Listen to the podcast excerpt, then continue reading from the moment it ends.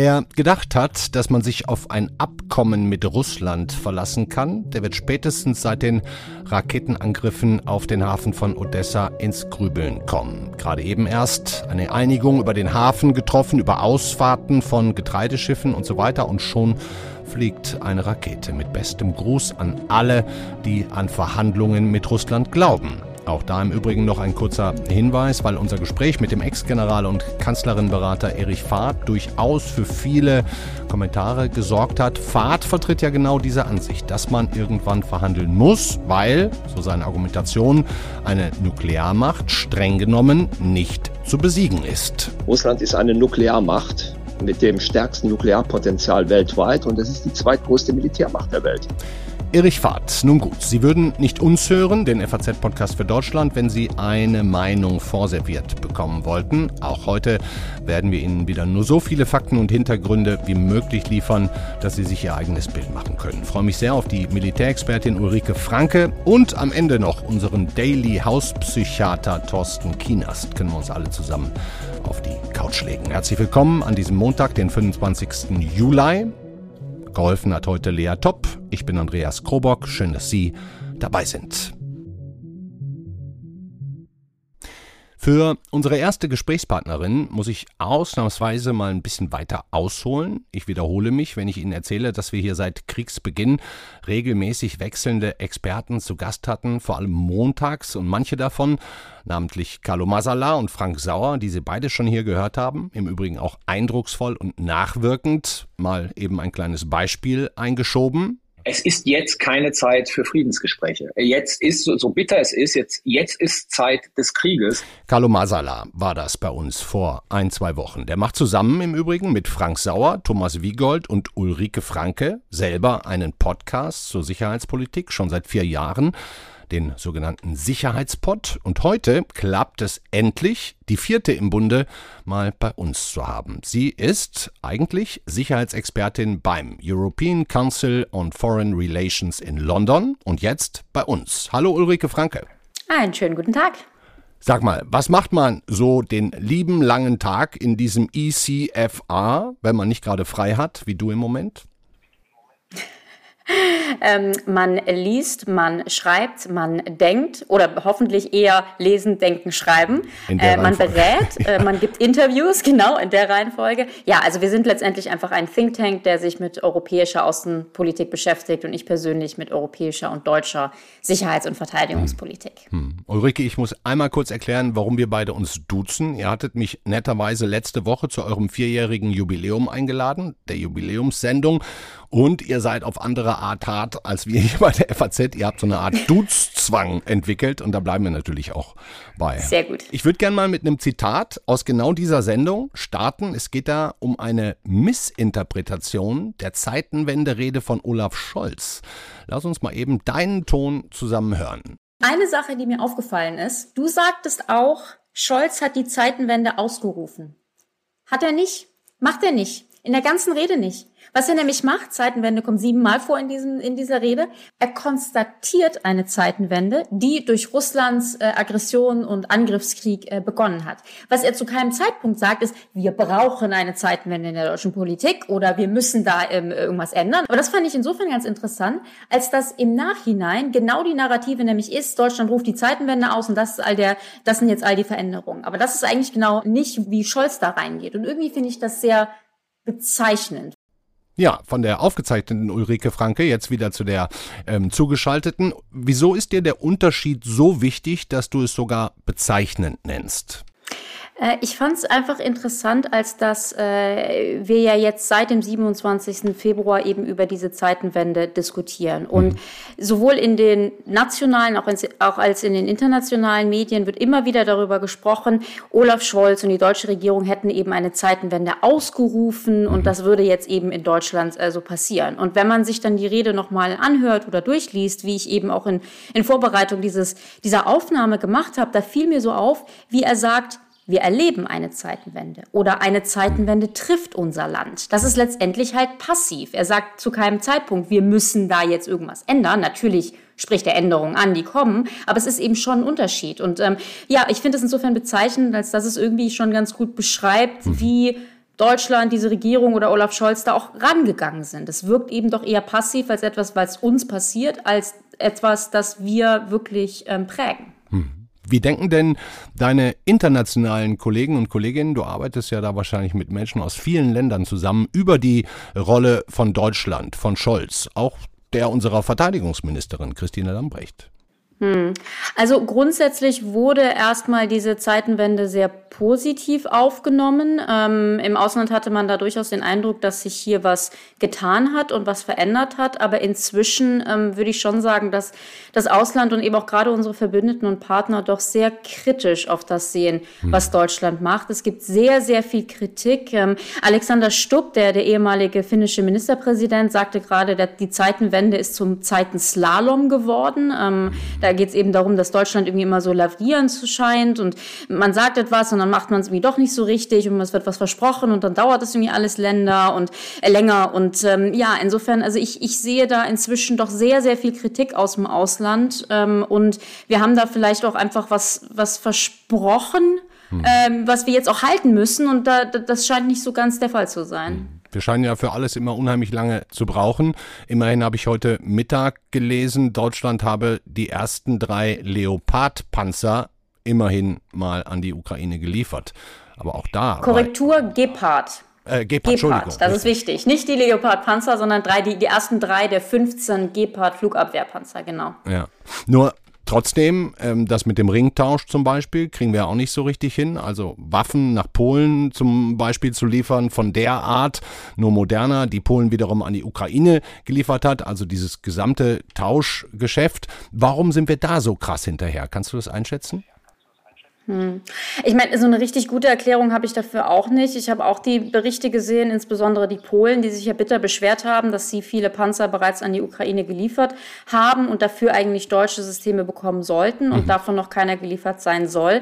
Ich habe den Eindruck, es ist eine Mischung aus, ähm, die Bundeswehr hat sehr wenig. Äh, die Industrie tut sich teilweise schwer, ähm, schnell zu liefern. Dann gibt es bürokratische Probleme. Also es ist, es ist so eine Mischung. Ähm, teilweise bin ich auch im Ausland unterwegs oder in der, in der ausländischen Diskussion und versuche so ein bisschen zu erklären, dass manche Kritik an Deutschland auch unangebracht ist. Also zum Beispiel gewisse Waffensysteme sind tatsächlich auch noch nicht geliefert worden, weil erst ausgebildet wurde an ihnen. Das macht ja erstmal total viel Sinn. Mhm. Aber es stimmt halt leider schon, dass wir eben doch in dieser, in dieser ganzen Krise ähm, jetzt mehr so die Mitläufer waren, dass wir nicht besonders Führungsstärke gezeigt haben und dass wir ja doch irgendwie viel versprochen haben und es hakt dann doch irgendwie jedes Mal. Also es wird gesagt, wir machen X und dann ist es jedes Mal irgendwie gibt es einen Grund, warum das nicht geht oder nicht schnell genug oder oder ja es Probleme gibt und irgendwie haben die anderen diese Probleme nicht und das ist schon ja ein bisschen ähm, äh, traurig. Hm. Macht denn die Verteidigungsministerin aus deiner Sicht einen okayen Job oder nicht? Ich meine, sie ist natürlich wirklich absolut ins kalte Wasser geworfen worden. Ähm, sie war ja wie viele Minister und Ministerinnen vor ihr ähm, auch äh, weitestgehend fachfremd, wenn man das so sagen kann. Das hat ja in Deutschland Tradition und musste, sah sich dann direkt einem Krieg in Europa gegenübergestellt. Das ist natürlich schwierig, aber naja, also ich, ich, ich muss sagen, die, die, die ganze Regierung inklusive der Ministerin macht jetzt keine wahnsinnig äh, gute Position, äh, Figur, pardon. Äh, ich finde es schwierig, sich jetzt an einzelnen Menschen Menschen da abzuarbeiten.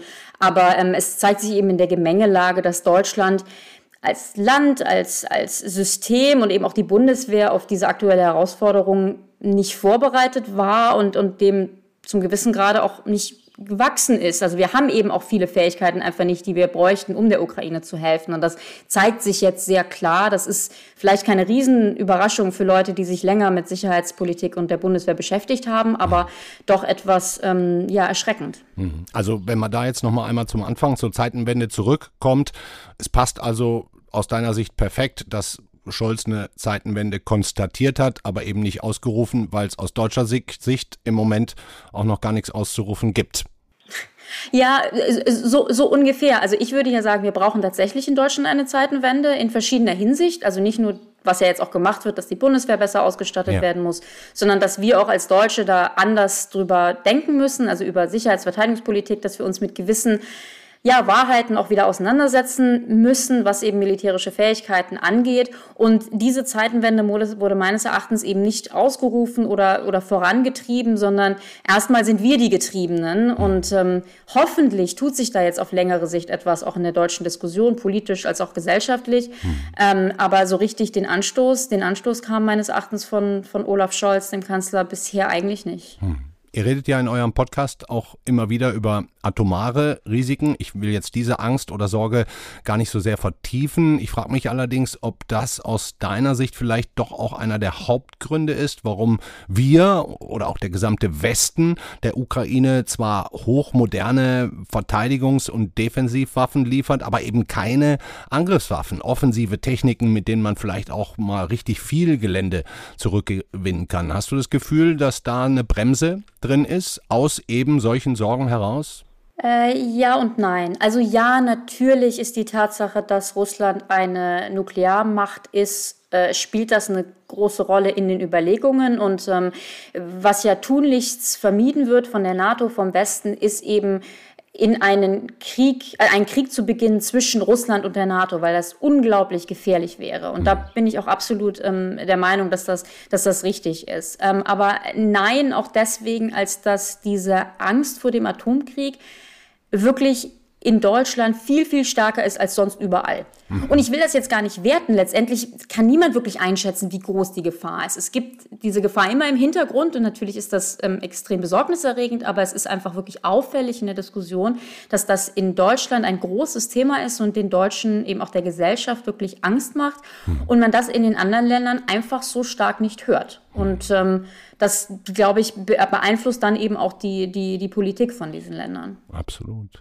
Jetzt haben wir ja in den letzten Wochen hier viele Experten, Ex-Generäle Generäle zu Gast gehabt, die in der Mehrzahl auch der Meinung waren, nee, Verhandlungen mit Putin bringen eh nichts die könnten sich ja jetzt bestätigt fühlen, ne? dass die Russen quasi direkt nach dem Abkommen, dass aus dem Hafen von Odessa ukrainische Schiffe raus können, mit Weizen vor allem, dass direkt im Anschluss erstmal wieder eine russische Rakete abgefeuert worden ist auf Odessa. Mhm.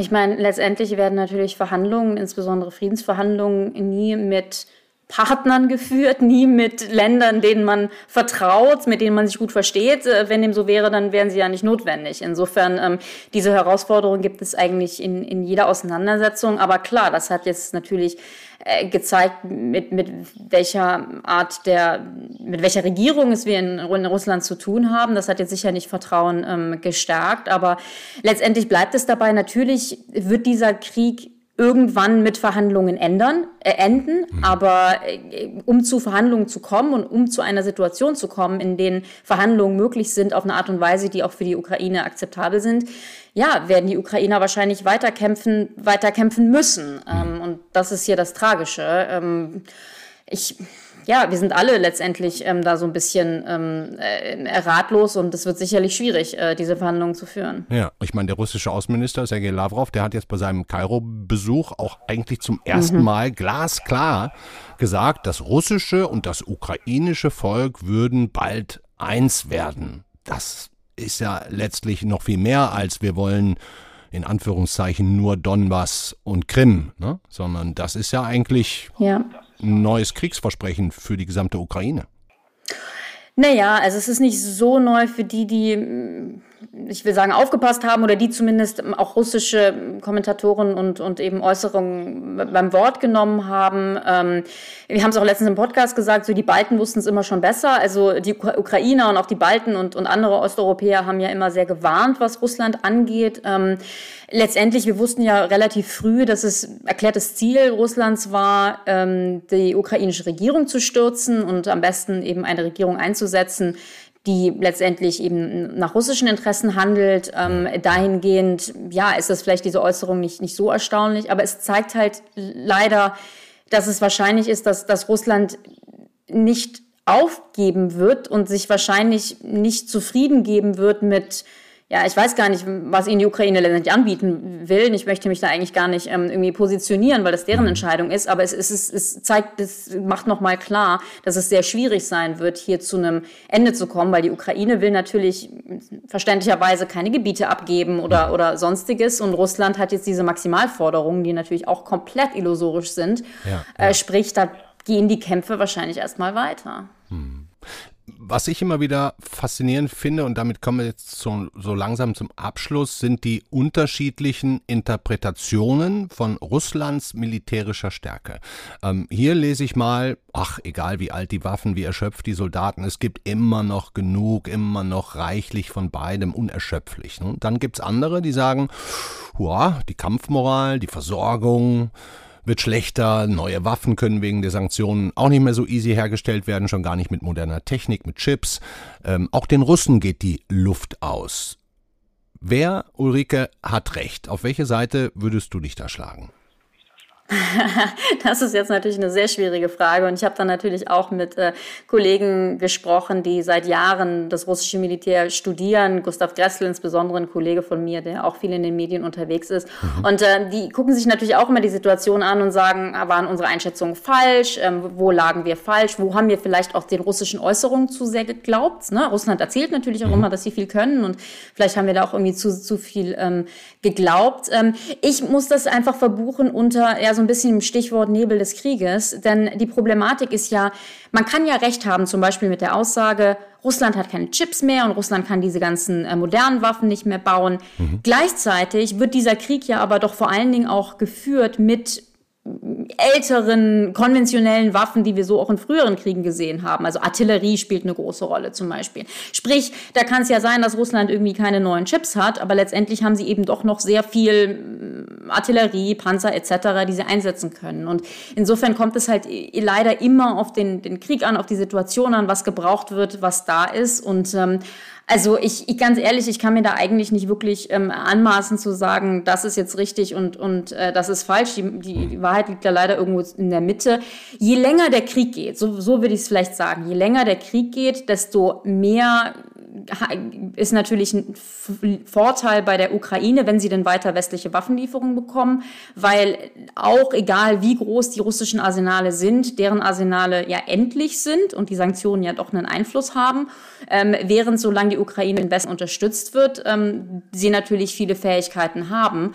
Aber ähm, auch das basiert jetzt erstmal auf der Annahme, dass Russland keine Hilfe von woanders her kriegt, Stichwort Iran, China etc. und dass der Westen weiterhin der Ukraine hilft. Und beides ist natürlich auch nicht irgendwie gegeben. Mhm. Dankeschön, Ulrike Franke vom European Council on Foreign Relations und ganz wichtig natürlich vom Sicherheitspot, eure aktuelle Folge, die Jubiläumsfolge, hänge ich auch gerne nochmal bei uns in die Shownotes. Danke dir. Sehr gerne. Stell dich ohne mein Rätsel, Rätsel, Scham, Scham, Scham, ohne mein Rätsel.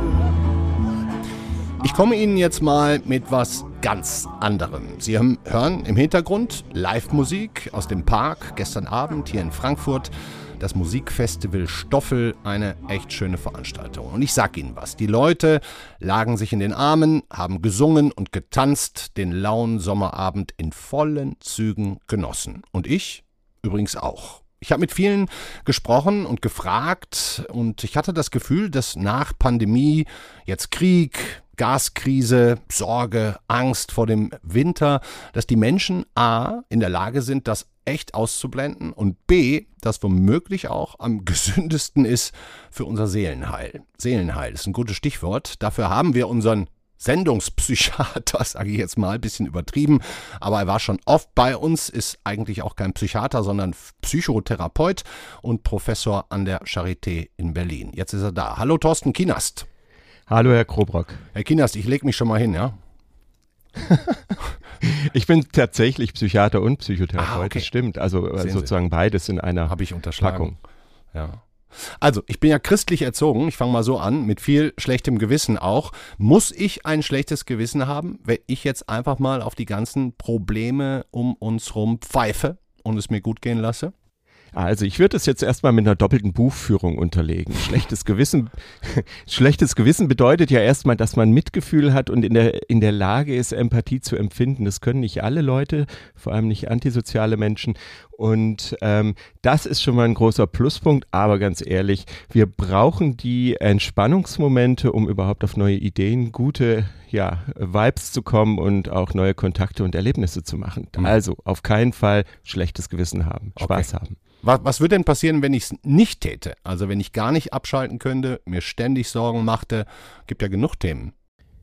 Naja, jetzt muss man erstmal die objektive Situation betrachten. Wir sehen da in so einem Stadtpark natürlich eine Selektion an Menschen. Und äh, die Menschen, die ähm, haben sich tatsächlich dann auch eine Auszeit genommen, weil sie es vielleicht konnten. Mhm. Gibt ja andere Leute, die wir nicht sehen, die tatsächlich mit schweren Sachen zu kämpfen haben und nicht rauskommen aus dem Strudel. Mhm. So, wenn ich aber die Chance habe, mich tatsächlich draus zu winden und tatsächlich auch nicht schwer betroffen bin und dann nicht abschalten kann, dann kann es schon sein, dass ich äh, so ein bisschen den Spuk in meinem Gehirn nicht loswerde, weil am Ende, wenn ich das mal so sagen darf, geht's uns in Deutschland im Moment ja noch gut. Ich nehme jetzt ja, mal ja. die Leute, die betroffen sind von der Erkrankung aus. Ja, ja. Ich meine, Sie haben ja auch äh, in der Pandemie schon geforscht, ganz viel zum ja, Zustand der deutschen Volksseele und auch natürlich mit Menschen gearbeitet, denen das schwer aufs Gemüt geschlagen hat. Sie messen auch Gewöhnungseffekte, ne? also Gewöhnung an Krisen. Wie sehr haben wir uns denn an die aktuelle Krise schon gewöhnt? Ja, unsere Arbeiten sind praktisch in der Auswertungsphase und zeigen, dass die Menschen sich doch deutlich schwerer tun, an neue Situationen zu gewöhnen. Angst hilft dabei. Ähm, so haben wir es beim Maskentragen und beim Abstand halten in den ähm, Kaufhaus-Kassenschlangen ähm, eben dann schnell gelernt. Mhm. Aber im Grunde muss man sagen, ähm, dass man, um eine neue Gewohnheit ein bisschen zu automatisieren, knapp sechs bis neun Monate braucht. Ähm, die einen schneller, die anderen langsamer, hat so ein bisschen was damit zu tun, ob die Leute mitmachen wollen oder nicht. Mhm. Und nach ungefähr neun Monaten, zum Beispiel Maskenpflicht oder ähnliches, haben sich die ersten dann auch schon erwischt, aus Versehen die Maske im Auto ganz alleine auf der Nase gehabt zu haben. Also da sind Menschen schon relativ träge. Ah, okay. Und, und Sie würden jetzt auch dann sagen, Mensch, Krobock, Ihr persönlicher Eindruck von gestern Abend, wunderschön, aber das entspricht eigentlich nicht dem Gesamtbild. Das kann ich nicht beurteilen, aber ich weiß, dass jetzt zum Beispiel diese Nachrichten, dass der Gashahn nicht völlig zugedreht worden ist und wir noch das 9-Euro-Ticket haben, die Leute eher im Moment die, die Kurzfristigkeit des schönen Sommererlebens ah, hervorruft. Und das ist eine Schablone, die wir haben. Der Sommer, ich weiß nicht, das ist, glaube ich, bei uns Deutschen, die kein großes Meer zu verzeichnen haben, also Meer M-E-R, ähm, da so leicht mediterrane Neigungen haben, einfach was Wundervolles und das können wir an- und ausschalten, auch eine Gewohnheit. Ah ja. Also was wäre abschließend, Herr Kinast, aus Ihrer neurowissenschaftlichen, psychotherapeutischen Sicht der beste Weg für uns, mit dieser, ja, wie Sie sagen, doch Krisensituation umzugehen? Also verantwortungsvolles Handeln, Mitdenken, Herr Scholz hat es ganz schön gesagt, mit Unterhaken im Sinne von Nachbarschaftshilfe. Mhm. Dann auch versuchen, einigermaßen objektiv ähm, ja, Botschaften, Nachrichten oder Gerüchte eben nachzugehen und nicht auf jedes Pferd aufzuspringen. Sie haben es gerade gesagt, das Stichwort, da habe ich relativ viel Arbeit zugemacht und zwar ähm, ja, Neurobiologie, das heißt Amygdala, das ist Zentrum der Angst. Mhm. Und wenn es uns gelingt, praktisch aus diesem Strudel der Gedanken und der Sorgen auszusteigen, das geht ähm, zum Beispiel mit einem schönen Open-Air-Konzert bei Ihnen wie im Stadtpark, mhm. ähm, dann kriegen wir einen kühlen Kopf, unser gesamtes Vegetativum wird runtergefahren und wir kriegen die besseren Ideen und gehen etwas relaxter in die nächsten Tage rein. Das ist die Empfehlung. Mhm. Ich versuche es weiter so. Machen Sie es auch? ja, ja, das mache ich Klar. auch. Dankeschön, Thorsten Kinast. Sehr gerne.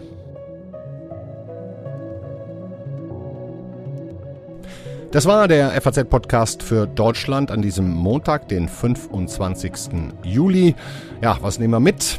Es ist kein besonders guter Eindruck, den Deutschland gerade im Ausland macht. Ich sage nur Zeitenwende, Zeitenslalom wird dazu schon gesagt. Ja, wir bleiben dann natürlich dran. Der Dank geht auch an Ulrike Franke vom Sicherheitspot.